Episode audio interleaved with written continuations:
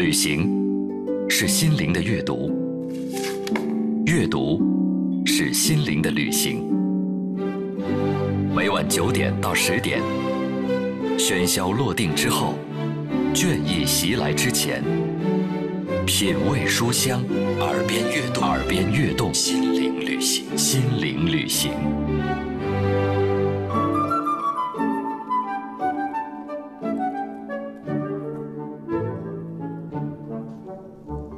品味书香，我们今天晚上带来的是新经典出版公司出版的，呃，来自东野圭吾的一部重磅的作品，叫做《秘密》。我们今天走进直播室的是这本书的编辑黄立辉，立辉你好。嗯，主持人好，听众朋友大家晚上好。嗯。一个有着这个美丽声音的漂亮的女孩啊，呃，丽辉，我们今天为大家介绍的这本书啊，《东野圭吾的秘密》。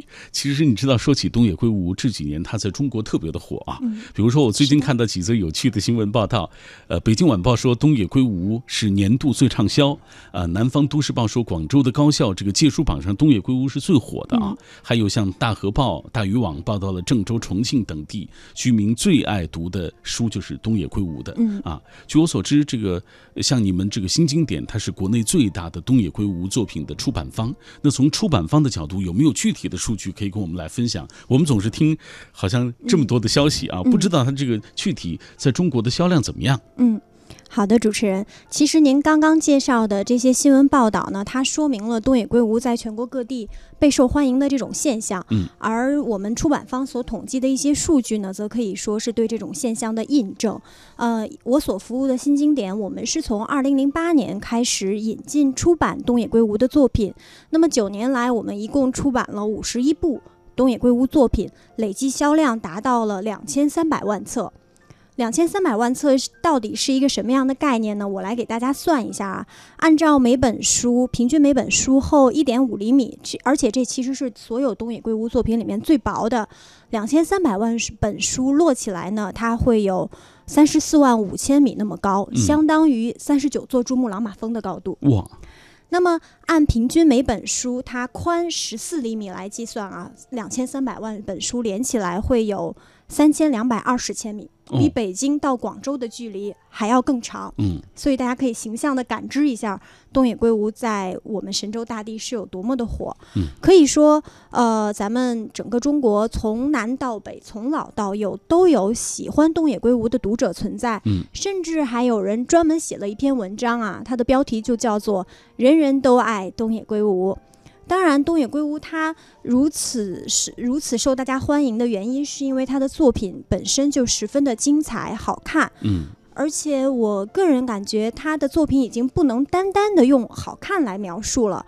呃，通常我们会期待在一部作品中遇到的各种阅读感受，比如说精彩、震撼、嗯、烧脑、虐心、深刻、催泪，可能要其他十个作家才能带给你的这种感受。东野圭吾一个人他就。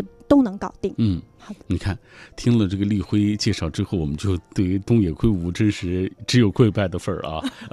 因为他的作品的确是在中国太受欢迎了啊。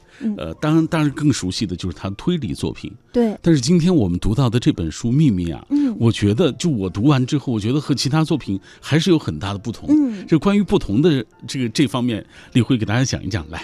啊，的确啊，《秘密》其实。在东野圭吾他所有的创作中，嗯，东野圭吾现在啊，他，呃，他从一九八五年出道到现在，他已经写了九十多本作品。那么我们中国呢，已经出版了七十多本。但是在这所有七十多本作品作品里面呢，《秘密》可以说是一个空前绝后的存在。我我想从五个方面来具体的阐释一下。嗯，呃，首先，故事奇特。秘密整个的故事，它是围绕着一个家庭来展开的。嗯，但是这个家庭很奇特，它是一个只有两个人的三口之家。两个人的三口之家。对，而且在在这个在任何的外人看来啊，这个家庭就是再寻常不过了，就是关系很好的两个人和睦的生活在一起。但其实这个家是三个人。嗯，而且所有的这个家的家庭成员都不能对外人说起这个秘密，他们对任何人都不能说只言片语，而且。另一其次呢，就是《秘密》这本书，它意义重大。这个意义是对东野圭吾个人来而言的。就像呃，小马哥刚才也介绍了，东野圭吾说，《秘密》是上天对他兢兢业业努力写作的褒奖。嗯，为什么《秘密》是褒奖？因为就是这本书让东野圭吾真正的大受欢迎，让他的人生际遇从此改变。嗯，其实呃，我们刚刚分享啊，东野我们也都提到，东野圭吾现在在中国非常火，非常红，但是他也曾遭遇过冬天，就是他成为这个职业作家之后啊，他的创作也一度是备受冷落的。他有好几本就是他自己耗时许久写出的自认为的得意之作。就不受肯定嗯，不被重视。那么这种现象一直到《秘密》才开始真正的被扭转。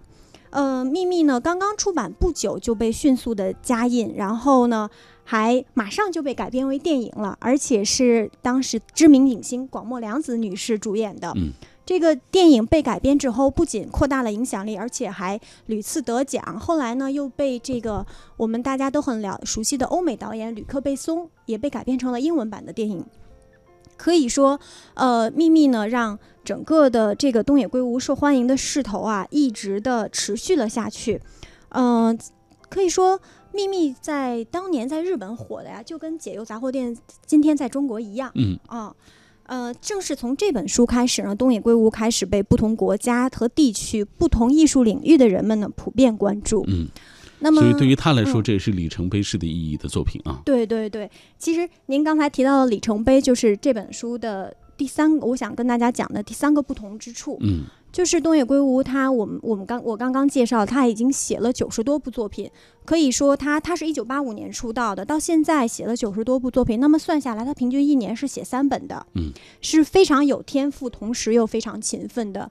但是在这九十多部作品里面，只有四部作品我们可以是说它是他的里程碑。嗯第一个是他的这个成名作《放学后》，嗯，因为这部作品他最早获奖。对，最早获奖，东野圭吾开始走上职业作家的道路，才嗯会有他后面的一系列的创作。对，那么第二个就是《秘密》，因为《秘密》正是《秘密》的大受欢迎，让他从此电，让他这个从此呢、嗯改变了他的整个的际遇。我查了一些相关资料，据说这本书当年在日本出版的时候是销量达到二百万册啊，在日本算是很高的一个销量了。呃，是的，嗯这一点我稍后也会跟就是在泱泱中华大地，你说现在的这个出版市场能呃就卖超过两百万册的也寥寥可数啊。嗯，对，嗯嗯那接下来呢，我刚刚就是还还想跟大家继续介绍一下嗯他的这个东野圭吾的这个里程碑式的作品。那么嗯除了《秘密》呢，就是我们大可可能就是今年刚刚被改编为电影的这个《嫌疑人 X 的现身》，嗯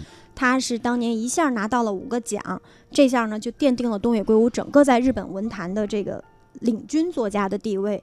那么第四个里程碑就是我们现在特别火热的《解忧杂货店》，嗯解忧杂货店》的电影也马上就要上映了。对，很治愈啊。啊、对，啊，它其实是东野圭吾的一个新尝试，然后也引领了新的阅读风潮。嗯，那么在这样四部作品里面呢，东野圭吾自己认为啊，《秘密》是他写作的转折点，因为他他说啊，不断用不同的方式来描写人的内心和想法，最终能以《秘密》这本书的形式来呈现给读者。他说：“这真是太好了。嗯”，嗯，你看，通过例会的介绍，我们已经这个对这本书可以说 产生了足够的兴趣啊。首先，它是故事很奇特啊。立辉说了，用了几个数字，说是两个人的三口之家啊，嗯到底怎么回事儿？呃，接下来我们会详细为大家来讲。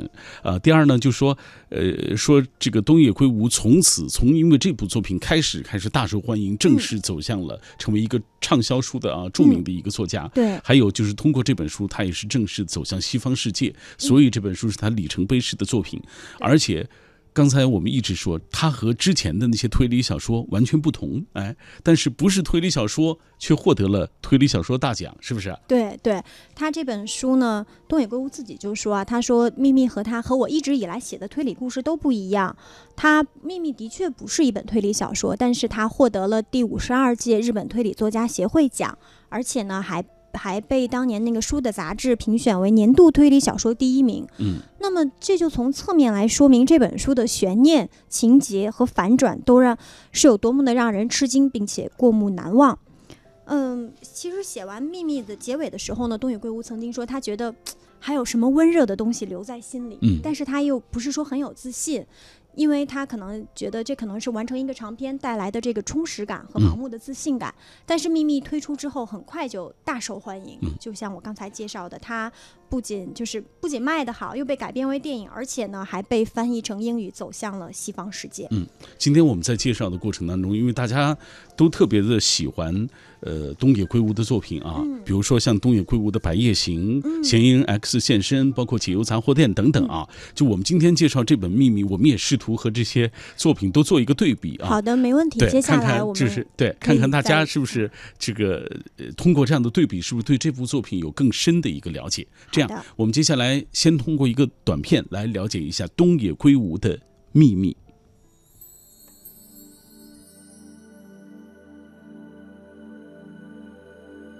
秘密》是东野圭吾创作生涯里程碑式的作品。东野曾说，《秘密》是上天对我兢兢业业努力写作的褒奖。如果用一句话来总结《秘密》讲述的故事，那就是：这是一个只有两个人的三口之家，他们必须保守这个秘密。《秘密》不是推理小说，却获得日本推理作家协会奖，并领衔书的杂志年度推理小说排行榜，在日本销量突破二百万册。从《秘密》开始，东野圭吾的作品被翻译成英文，走向西方世界。可以说，《秘密》在奖项销量和题材上得到了东方、西方读者的普遍欢迎。哒滴哒，哒滴哒滴滴哒哒滴，哒滴哒，哒滴哒滴哒哒。我们刚才已经铺垫这么久了，啊，通过立辉的讲述，通过这个短片，我们对于这本书已经有了基本的了解。咱们既然说它如此重要，到底它讲了一个怎样的故事？来，立辉，啊，好的，我我给大家简单的介绍一下，介绍一下它开头的一小部分。其实呢，秘密啊，它一上来就讲述了一场灾难，一场另一个另一个平凡普通、其乐融融的三口之家彻底坍塌的灾难。嗯，这本书开篇第一句话呢，就是没有任何预感，但其实这恰恰就证明了啊，会给读者一种感觉有有大事儿要发生了。和往常一样，书里的主人公凭借啊他下了夜班回到家之后，然后坐在沙发上打开电视机，然后从冰箱里拿出妻子给他准备好的饭菜。嗯，这时候呢，因为妻子带着女儿回娘家探亲去了，他也就一边热饭一边想着，一边回想着和妻子女儿这个谈笑风生的场景，嗯，脸上呢露出了其乐融融的家庭对，嗯露出了微笑。凭借自己认为啊，他说他就会觉得自己这三十九年来平凡安逸的生活会一直延续下去，因为所以呢，在当他在拿着遥控器去选台的时候，他根本就不会想到电视里会出现让自己震惊的画面。嗯结果呢，那天他发现所有的频道都在播报同一件事：一辆滑雪大巴坠落了山崖。他瞬间就精神高度紧张，因为妻子带着女儿就是坐滑雪大巴回娘家的。那么电视里这个时候正在播报遇难者的名字。嗯凭借这个时候，他一边是害怕听到这个名字，一边呢又不停的在宽慰自己。他说：“哎呀，怎么可能？怎么会？我们家怎么会发生这么悲惨的事情？”嗯。但是就是像那个我们心理学上说的那个墨菲定律一样，你越是害怕，越是担心什么事情发生，它就越可能发生。就在这时，电视里播报说，这个搜救队呢搜寻到了一对受伤的母女，嗯而他们正是凭借的妻子和女儿。当他听到这个消息的时候，他当时就彻底是懵住了，然后就匆匆忙忙地赶往医院。嗯但是在医院里得知的真相啊，更是让凭借悲伤无比。就是在事故发生的时候，如同所有伟大的母亲一样，妻子呢为了保护女儿啊，她整她把女儿整个的护在身下，嗯然后自己呢拼尽全力用自己的后背挡住了所有砸向他们的碎片，因此呢身受重伤，性命垂危。嗯但是女儿的身体毫发无伤，只是因为受到了撞击啊，一时昏迷不醒。那么，在妻子临终之前呢，凭借他懂妻子的心愿，他把女儿的手放到妻子的手里面，再用自己的大手去稳稳地护住。嗯，然后这个时候，妻子安详地闭上了双眼，凭借泪如雨下，同时又在心里边暗暗发誓，他一定会替妻子好好的守护女儿。嗯，可能说对任何人来说啊，这种突如其来的灾难，它都是一种不幸。但是对凭借来说，更惨的是这种不幸到这里还没有结束。嗯，妻就在妻子离世的那一刻啊，女儿奇迹般的睁开了双眼。可能说，哎，大家可能读到这儿的时候就会说，哇，应总算有一些值得庆幸的事情发生了。但是凭借此时却遇到了更大的难题，女儿的这个话语动作都跟他妻子生前啊如出一辙，而且女儿还自己女儿说，哎，其实我是你的妻子。那这个时候问题来了，他叫老公，对对。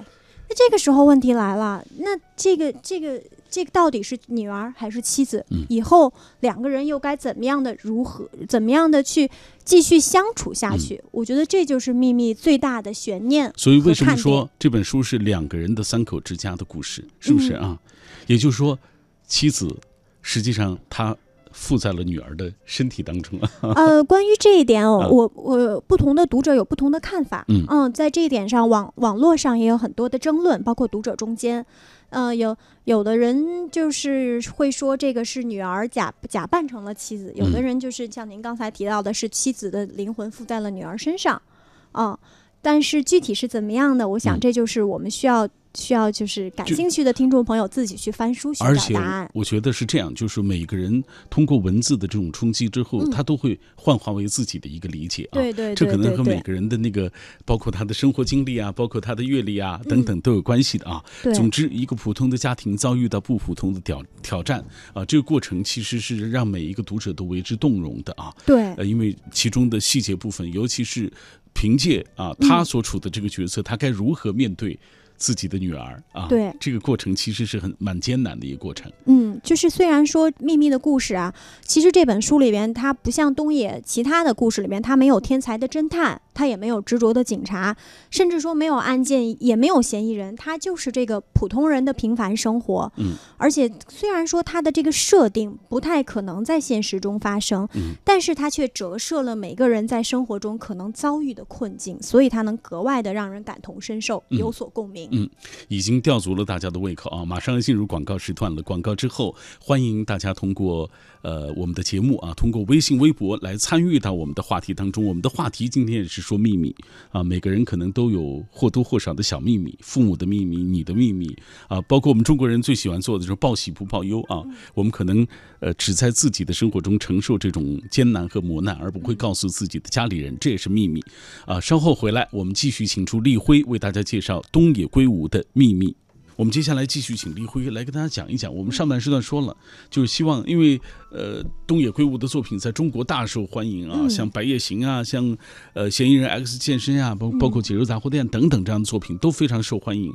我们来做一个对比，好不好？嗯，就是比如说，咱们就说《白夜行》吧，这本书和《白夜行》相比啊，呃，这个据说。啊，这个腰封上也这么说，说仅次于《白夜行》。我们知道《白夜行》它是很受欢迎的一部啊，为什么这么说？嗯，好，我情况其实是这样的，就是我刚刚也介绍过了，就是东野圭吾呢，他在日本文坛基本上可以说是一个霸主一样的存在，在日本呢有很多读者喜欢热爱他的作品，再加上他的作品有很多，于是呢就有一些非常热心的读者来组织投票。各自投出自己心目中啊，类似于那种我心中最好的东野圭吾作品是哪个？那么投票的结果呢？第一个第一名是《白夜行》，第二名就是《秘密》。那就像主持人刚才所说的，《白夜白夜行》其实就不用做太多的介绍，它是万千读者心目中的无冕之王。我相信也是很多人的人生必读。秘密呢，可能现在在咱们国内没有它的名气，稍稍呃没有《白夜行》那么高，但是在日本也是同样也是备受追捧的神作。而且从销量规模上来看呢，秘密和《白夜行》也是不分上下的，他们在日本的销量都突破了两百万册，是名副其实的东野圭吾的头部作品。而且，呃，其实说起来，他们不光是名气和销量近似，从内容上来说呢，《秘密》和《白夜行》也有很多相似之处，比如他们都有关于爱情的描写和思考，也都涉及了人性的黑暗和美好。而且呢，他们都有一个让人久久难忘的结局。嗯嗯，可能读完《白夜行》的人啊，他都会记得那个女主人公雪穗像白色的幽灵一样，一步一步的迈上台阶，一次都没有回头。但是读完《秘密》的人也也都一定会记得男主人公凭借他那个想挥却挥不出的拳头，跌坐在地上撕心裂肺的嚎哭。嗯，这个这本书的结局啊，这个故事的结局，我觉得特别的引人思考啊。对。让人回味啊！大家一定要读到最后。呃，接下来我们再把这部作品和同样写爱情写的比较好的那个嫌疑人 X 的现身，咱们做一个对比，好不好？因为这本书你也说到了爱情的部分嘛。嗯，嫌疑人 X 的现身和秘密都是我个人非常非常喜欢的作品。嗯，因为不管是从一个普通读者的角度，还是说从编辑这个挑剔的眼光来看，这两部作品都足够的出色，足够的动人。呃，如果说到这两部作品的不同，我想它可能是带给读者的这个阅读感受的不同。在嫌疑人 X 的现身里面，我们读到的是一个人只要好好活着，就足以拯救某人。但是在《秘密》里面，东野圭吾他想表达的是，我们要为爱的人选一条幸福的路。嗯，嫌疑人 X 的现身，他带给读者的啊，更多的可能是震撼。我从来不知道世上竟会有如此的深情存在，为了爱一个人可以去毁灭，不管是毁灭自己还是毁灭别人。包括东野圭吾自己都说，这是他能想到的最纯粹的爱情。嗯，但是《秘密》你读起来是那种。撕心裂肺又百感交集的，你会不自觉的去去把自己带入到那个情境里面，因为东野圭吾他的描写非常的细致入微。嗯，除了他一开头给的这个灾难的设定之外，凭借一家的生活，他们每个人的想法做法，都会让你觉得，哎呀，那就是我的生活，笑中带泪，泪中带酸，然后在最冷的时候，有爱的人给你一个拥抱。嗯。可以说，呃，很多人读完《嫌疑人 X 的现身》之后啊，他会希望说，他他会希望说，哎呀，我的生活中要是也能遇到这样一个纯粹的深情，该多好！它是让你去幻想的，但是秘密是引引领你深思的，嗯，它会让你去思索，如果我遇到了这样的情况，我该怎么办？我该如何去爱对方？我会做的比主人公更好吗？我有更多的选择吗？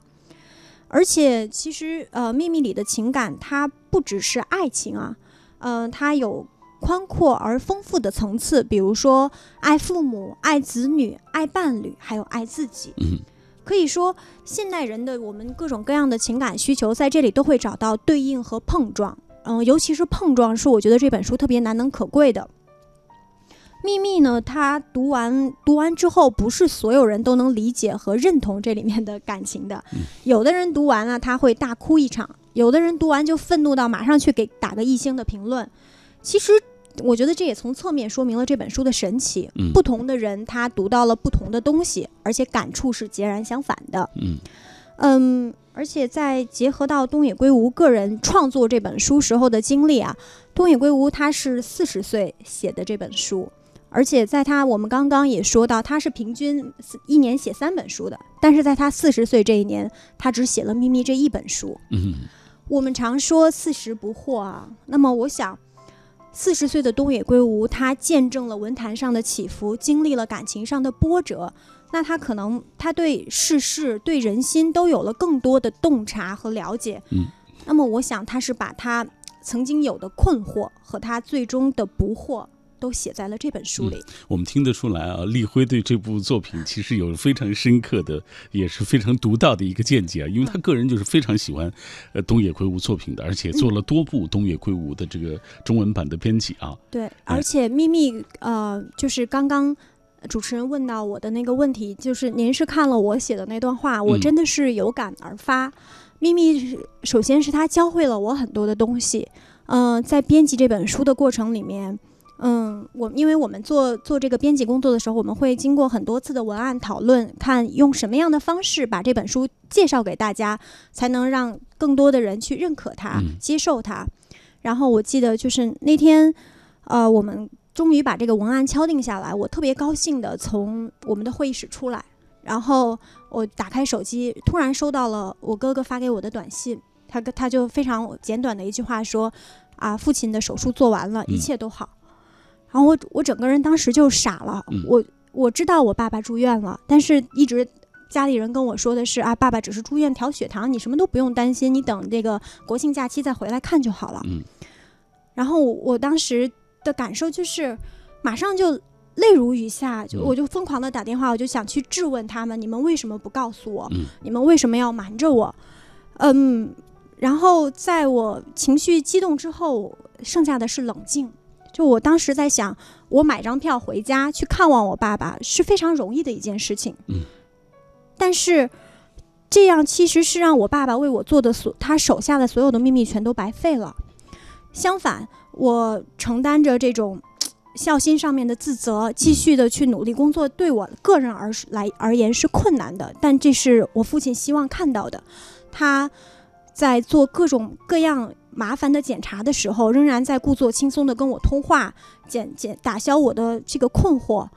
我我如果就是把撂下撂下这些工作，撂下我自己应该承担的责任，回去看他，那恰恰是把他辜负了他的爱。嗯，所以呃，如果是曾经的我，我我肯定是先顾自己的，嗯我我爱我的父亲，但是我想用我的方式去爱，就是那我就要回去看你。但是正是《秘密》这个这本书，尤其是《秘密》最后的结尾，让很多人争议的那个部分，是我就是从他的那本书里，我我明白我要用让我父亲觉得幸福的方式去爱他，嗯所以我我个人也说，这是这本《秘密》这本书教会我的东西，它让我更深的去了解爱，懂得爱。嗯嗯。我们听完立辉的这一段，就是他自己的理解，包括他的个人的故事啊，你会觉得，呃，我们对这个主题其实也有了更深的一个理解啊，呃，也有助于大家，帮助大家更好的来理解，呃，所谓东野圭吾笔下的这个秘密吧啊。呃所以，其实我觉得，就是东野圭吾他四十岁写的这本书啊，嗯呃，而且有之所以引起这么多的争议，就是像书名所说，《秘密》这里边它有些爱的表达是隐秘的，所以嗯有的人可能懂，有的人可能不懂。嗯，那这也就是为什么会有那么多多义性的那个对，所以它嗯其实是需要你有一些的经历，或者说你到了一定年纪才会懂得的。嗯，来，我们继续通过一个短片来了解东野圭吾秘密。凭借的幸福生活在三十九岁那年被摧毁了。妻子带着女儿回娘家探亲，乘坐的大巴意外坠落山崖，妻子拼命护住女儿，最终伤重不治。女儿毫发未伤，但一直昏迷。妻子离世的那一刻，女儿奇迹般的醒了过来。小说《秘密》中的故事给人非常奇妙的感觉。这是一个只有两个人的三口之家，在别人看来平凡无奇，但他们必须保守这个秘密，对这个家之外的任何人都不能说起，哪怕只言片语。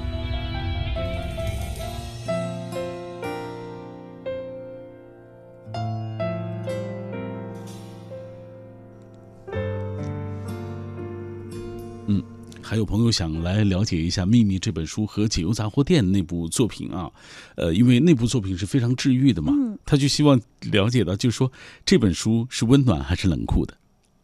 啊、我觉得这个问题啊，不能笼统概言。就像我嗯刚刚介绍过的，不同的人读完会有截然不同的感触。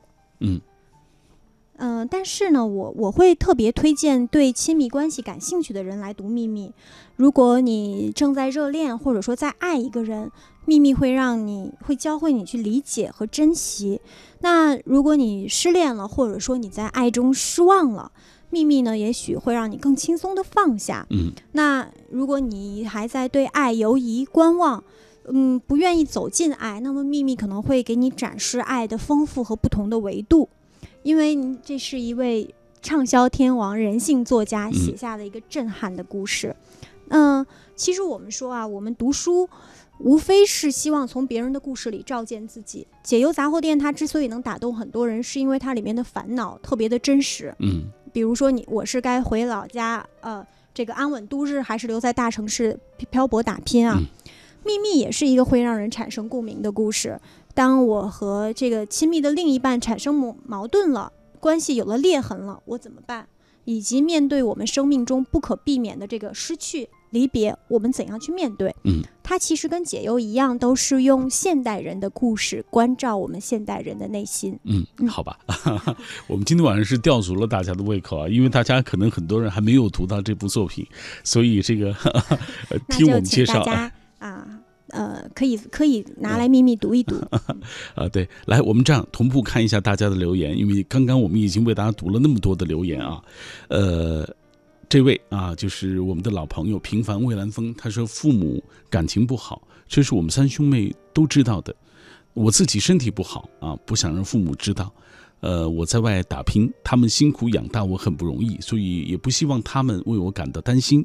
格林兰语这个，呃，他也说到自己的小秘密啊，还有朋友夏花一样绚烂说，呃，年少有很多的秘密瞒着父母，只能写进自己的作文，或者是有一次不及格的考卷不想让父母看到等等啊，类似于这样的小小的一些秘密会珍藏在自己的心里。呃，还有很多朋友继续通过微信、微博的方式跟我们一起分享他们的所谓小秘密啊。有一位朋友提到了，他说东野圭吾的作品那么多啊，呃，而且光新经典就出版了很多部，出版了五十一部了吧？对对哎对，他说，呃，不知道该选哪些作品来读，怎么办呢？有什么样的办法？啊、因为立辉是，呃，这方面最有发言权的啊，他就是专门这个负责东野圭吾中文版的这个编辑的啊，你给大家讲一讲这个问题。我不能说最有发言权，但是啊我可以呃负责任、靠谱的给大家推荐。嗯我觉得有这么几本书啊，它非常适合刚接触东野圭吾的读者，读了会很有乐趣。嗯，比如老少咸宜的《解忧杂货店》，《无冕之王白夜行》，温暖感人的新参者，写出了这种爱情极致的嫌疑人 X 的现身，还有我们今天介绍的这本结局令人久久难忘的秘密。嗯呃，这几本书都是大家可以呃不用不用不用考虑、不用怀疑买买买去阅读的。嗯，呃，日本作家一坂幸太郎有句话我特别喜欢，他说：“小说改变不了世界，但也许能抵达至少一个人的心灵。”嗯，刚刚介绍的这些东野圭吾的作品，他们有的呢冷峻绝望，有的呢就温暖感人，风格不同，但都精彩纷呈。呃，希望听众朋友在阅读东野圭吾的故事的时候呢，能够暂时的忘掉生活的艰辛，真正的享受阅读的乐趣。嗯 谢谢立辉今天晚上做客我们的节目啊，为大家带来这么好的一部作品，推荐给电波那一端的朋友啊。这是新经典出版的东野圭吾的秘密啊，呃，封面上就为大家介绍了，这是一个只有两个人的三口之家，他们必须保守这个秘密。而在日本读者的票选当中，这是东野圭吾作品第二名，仅次于他的那个无冕之作，就是《白夜行》了。对，哎，呃，也感谢听众朋友收听今晚的品味书香，有太多的留言没能够读到了啊。今天晚上的零点啊到两点啊，应该是明天凌晨的零点到两点，我会在另外一档节目当中陪伴各位一起走一段夜路啊。希望大家可以继续的支持小马，也谢谢新经典，谢谢立辉。谢谢听众朋友，谢谢主持人。嗯。